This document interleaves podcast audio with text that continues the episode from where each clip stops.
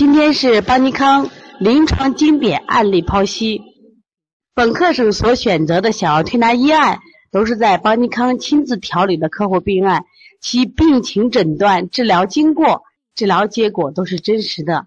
课程按病种分类，分为四个单元，每个单元呢，我们四个案例，深入剖析该病形成的病因病机及所使用的中医辩证思想及巧妙用穴的调理思路。本课程作为小儿推拿学习者不断学习、提高临床水平的重要课程。现在我们看第四个案例：虎子的咳嗽老不好，需警惕是变异性哮喘。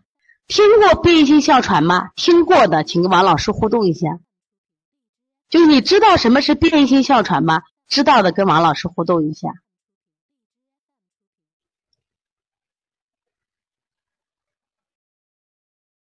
对，我看到零四七成都李丽啊，希望今天呃听课的这些学员们，也许今天你可能仅仅是一个妈妈，嗯，但我希望你未来你能成为一个小儿推拿师，从事这个行业。为什么？我觉得这个行业呢，其实我觉得太伟大了啊，太伟大了。我们现在来看一下啊，这个，对我看到了这个上海米粒妈说慢性咳嗽，南京汉好妈说过敏性咳嗽。对我们的零三八东莞圆圆妈就说啊，二零一四年的四月，四岁的虎子随着母亲来到邦尼康调理中心，孩子很活泼，气色不错，看不出有病的迹象。虎子的妈妈说，孩子咳嗽好几个月了，总是反复，西安的各大医院我都跑遍了，就是不出根儿，我都快疯掉了。每次医生说都是支气管炎或者支气管肺炎。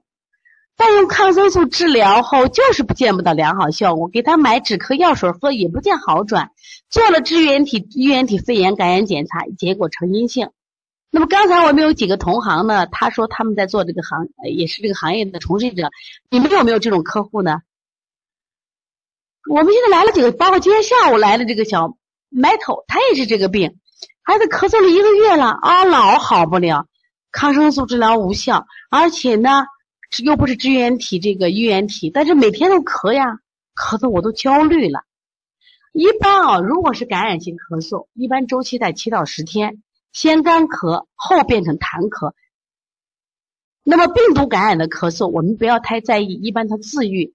那么细菌感染严重的咳嗽是可以用抗生素治疗的，那一定有效果的。如果是支原体引起的咳嗽，那么它在治疗后也是有效果。一般大家都知道，西医用的阿奇霉素或者罗红霉素来治疗。那么你用了抗生素治疗没有效，那你就要思考呀。那么虎子咳嗽好几个月了，反反复复用了很多药，为什么没有效果？那我就考虑一定是治疗思路出了问题了。那么就查这虎子的医医疗以往以往治疗史呀。就发现孩子在以往的血常规化验单上检查很少有细菌感染或病毒感染指标。虎子咳嗽的特点是啥？干咳或干咳少痰。特点是晨起咳一阵子，白天基本不咳，精神好，能吃能喝。夜里随时咳或半夜咳一阵子，这是他发病期的时候。呃，如果是这个恢复期的时候，光早上咳，也不发烧。检查虎子虎子的舌苔呢，粉红薄苔属正常，也好着大便也正常，只是头干一点，有点吃力。睡觉盗汗多，脾气大，睡觉满床滚，喜食肉蛋奶，不爱吃菜。而这个虎子呢是个见面熟，一点都不怯生，一会儿就跟其他小朋友混熟了，但是玩一会儿就打架。那么询问家长呢，这个孩子是否剖腹产？小时候是否有湿疹？家长是否有哮喘史？家长都给予了肯定。其实我为什么问这些啊？我一看这些孩子的症状，是不是特别像我们过敏体质的孩子呀？也特别像这个肾阴虚的孩子，像过敏体质的孩子、肾阴虚体质的孩子啊。那么，因为妈妈已经告知了，我前面做了这么多治疗都是无效的，那我又经过问诊，我发现，哎呀，那虎子会不会是因为过敏刺激引起的咳嗽呀？因为这个咳嗽，其实我们也经历很多，在初期治疗的时候，其实也治疗效果不好，也治疗不好。原因在哪儿呢？就是因为你过敏源没有找到嘛。但是还有一句话，我觉得他们说的也挺好，就是北京中医药大学那个王琦教授说一句很好，说了，过去啊，有些人啊，这是讲成年人啊，就说他们就说他这个精子还过敏，难道他还把老公扔了吗？说明什么意思？其实人现在谈过敏啊，他谈什么意思？就是说，还是你的身体弱了，太弱了才引起过敏。就包括今天下午刚刚讲的 Metal，他本来家里都没有过敏史，孩子从小也没有湿疹这种过敏体质，但是他几月份？整个四月份，因为患了大叶性肺炎，打了十几天的针，所以说五月份又病了，紧接着六月份这个咳嗽就好不了了。所以说呢，实际上我们讲这个过敏能不能根治，关键在孩子体质问题。那么这个现在这个病呢，就叫咳嗽变性哮喘，过去叫过敏性咳嗽，那后来现在为什么改这个名了？就是这个病我们开始都是按咳治，但治疗效果好不好？不好。按咳治就是西医按治咳治治疗不好的，包括用过敏药的效果都不好。比如我给你举个例子啊，咱们小儿过敏药它有一个氯雷他定，还有一个西替利嗪。那么氯雷他定它就是抗过敏的，但是那个西替利嗪它就是治过敏带平喘的。那对于这种孩子，可能西替利嗪的效果就会好一点。所以这个病呢，后来为什么在西医里叫做咳嗽变异性哮喘呢？就是说这个病呢。它是哮喘的一种类型，按喘治效果好，但是按咳就不对。那么这个病现在的误诊率高达百分之九十五，我想在我们的小儿推拿调理中的误诊率可能会更高，因为我们接这种病案少呀，不像医院接的多，医生都误诊率那么高，我们也是一样。包括我们前期有过误诊，那现在我就对这种病见的多了，我就心里有数了。为什么今天把这个案例分享出来，希望能帮到大家？那这样现在案例多得很。那么一般的哮喘就是我们讲的典型哮喘啊，它发病的时候有那个肺部嘶嘶的喘鸣声，喘息困难，呼吸急促，家长很容易查到嘛。哦，这就是喘了，我知道是喘了嘛。但是咳嗽病因哮喘它是一种特殊类型，它只咳不喘，主要类型啊只咳不喘，而且久咳老好不了，叫前言不续的咳嗽。不伴或伴有轻微的胸闷喘息，就是说他基本上喘息不是主要症状。去医院的时候，经常被判断为反复上呼吸道感染或支气管炎。这两天我们一个小多多也是这样的情况，当时多多也是老是出现这种情况，家里还去医院治疗了一场，完了还是这样。治疗，当在医院治疗为什么好？大夫做做雾化的，双有激素，激素一停，症状就出来了。如果把这种咳嗽，我们现在叫做变性哮喘，当做咳嗽来治疗，那么就耽误了治疗的最佳时期。因为这类的孩子怎么判断呢？啊，一般大都有过敏史，就小时候有过敏史，就父母有过敏史，家族有哮喘史，小时候有湿疹，或者你到医院去检查，过敏试验呈阳性，应该是 IgE，这个 IgE 就是血清啊，应该是 IgE 升高。我这个打的是 IgE。IgE、IgG 升高都有可能，比如说过敏或者是食物不耐受，它都有这个值都高。肺功能检测它有这个气道阻力增高，还有呢，它可以到医院做那个支气管扩张激发和支气管扩张和支气管激发的试验呈阳性，这些呢都可以称之为什么呀？判断标准。如如果你判断不来，你可以建议家长去医院去做检查，因为他这个病特特别难判断。那么在中医里边认为啊，初咳在肺，中咳在脾，久咳在肾，顽咳久嗽，治当哮喘。我们国家有一个非常著名的中医学家叫王烈，王烈，他写过一本书叫《婴童治化》，这个大夫非常厉害，他就是医治。他原来是个西医大夫，从事西医十年，但是后来从事中医几十年。那么这个大夫呢，主要在哮喘，特别是儿科哮喘有很大的经验。那我后来我在就在治疗这个过敏性咳嗽的时候，我就参考他很多观点。那他就说，顽咳久嗽，说对于久咳的病啊，当传病，他他的书上也写的很清楚是什么呀？我们反复在用了各种办法去治疗这个过敏性咳嗽，但是发现只有在治喘的时候效果特别好。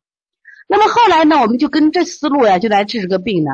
按这个思路来个治病，就是健脾益肺、培本固元、降逆止喘。以前呢只是在止咳呢，现在我们加了什么呀？培本固元、培元固本、降逆止喘。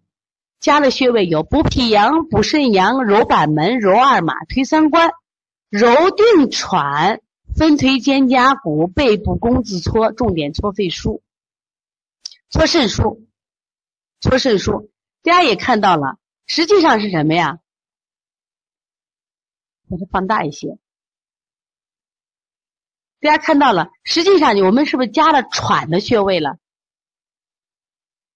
那么孩子的抵抗力强的，为什么调脾胃？调脾胃是增加抵抗力嘞。很多过敏源他就不过敏了。但是我们发现啊，凡是过敏性咳嗽的孩子和这个典型的哮喘有一个区别在哪儿呢？过敏性的孩子对气味的敏感。特别有关系，就他大多是跟气味敏感有关系。你比如说，我们典型的哮喘跟那跟寒啊、跟风啊、跟热、跟痰有关系，但是过敏性咳嗽这种病性哮喘，它大多跟气味敏感有关系。建议家长干什么呀？你停掉家里动药物还有东西，比如说华威呢，当时他咳嗽很厉害。妈妈发现他，头一凑到孩子跟前，孩子咳嗽厉害。妈妈烫了个头，烫头的呛水味儿厉害的很。还有呢，这个我们现在小多多说，他妈妈说，领到他路过那个洗衣店的时候，洗衣店发出的气味，孩子咳的就特别厉害。对，我看到零三八东啊，圆圆妈说，她就是对气味特别敏感。还有呢，你像我们现在用电蚊香，它就有味道。包括我现在我们厕所。用的那个就是我们的除臭剂。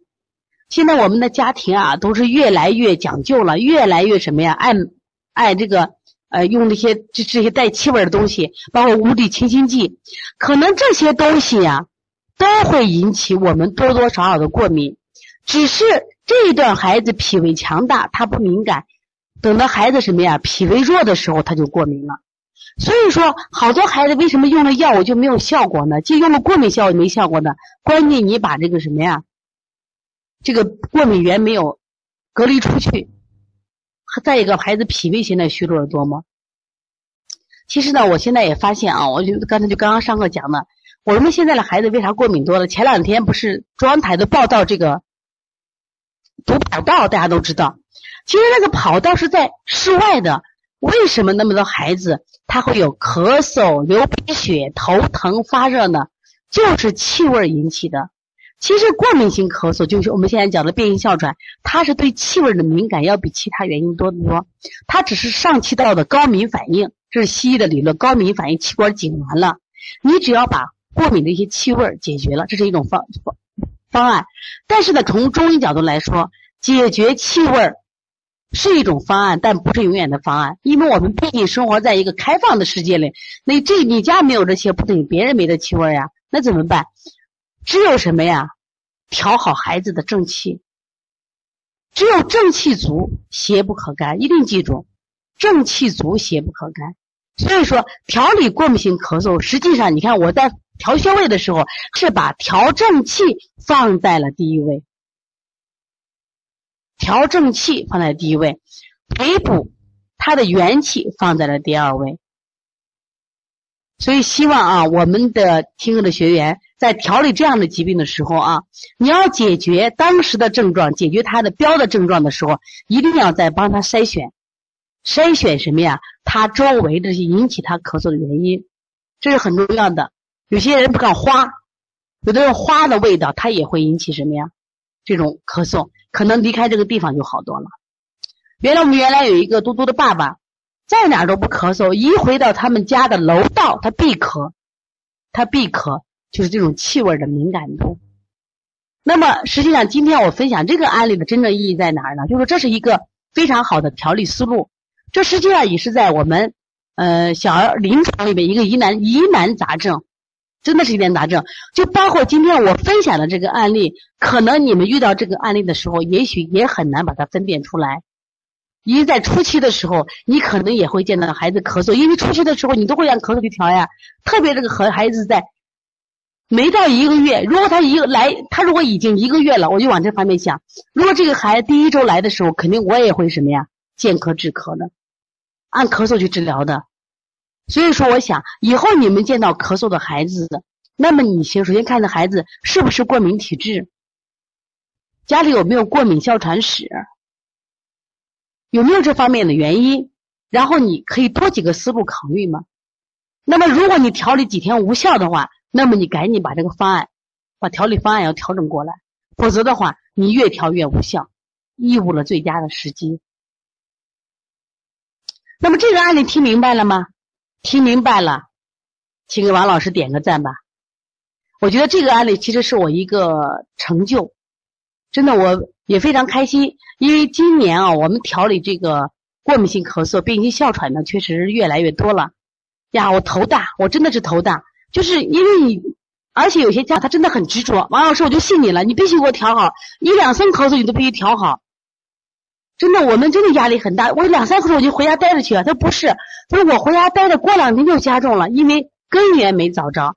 特别今天下午这个麦头一来，这个小孩啊，他妈一说这情况，我说你不用说了，我说你这种案例，我说你现在来的非常好，因为这种案例现在我没有解决方案了。我说你过去的时候这种方案我们解决的都不太好，或者过去的方案可能在初期一两次调理的时候都是按什么呀常规咳嗽给他调的，但是至少这个案例我说了。下回再来这样的孩子，我就会多直接给你多一种思路。我先把这个孩子进行筛选一下。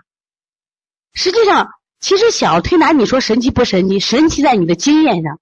你做的越多，你思考的越多，你学习的越多，我想，那么你的神奇就会越来，神奇的案例就越来越多。这也就是我分享的快乐。所以说，每次给大家上案例分享课的时候，都是王老师最快乐的时刻。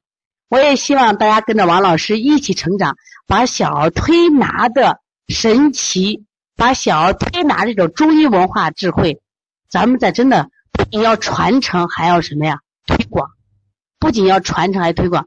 这两天呢，我每天啊早上开车的时候，包括化妆梳头的时候，我觉得这个时间挺长的啊，我都干什么呢？我都在听一些医案，听一些古医生的医案。我发现啊，有个共同点，古代医生啊。他们学医，当初要么是自己的父亲、母亲，或者是自己，或者自己的弟妹，或自己的孩子干什么呀？就是医治无效，所以说逼着他们走上什么呀？学医之路。我想今天我们的妈妈们，也许你可能你曾经的专业不是学医的，也许未来你可能拿不到这种医师证，但我觉得都不重要。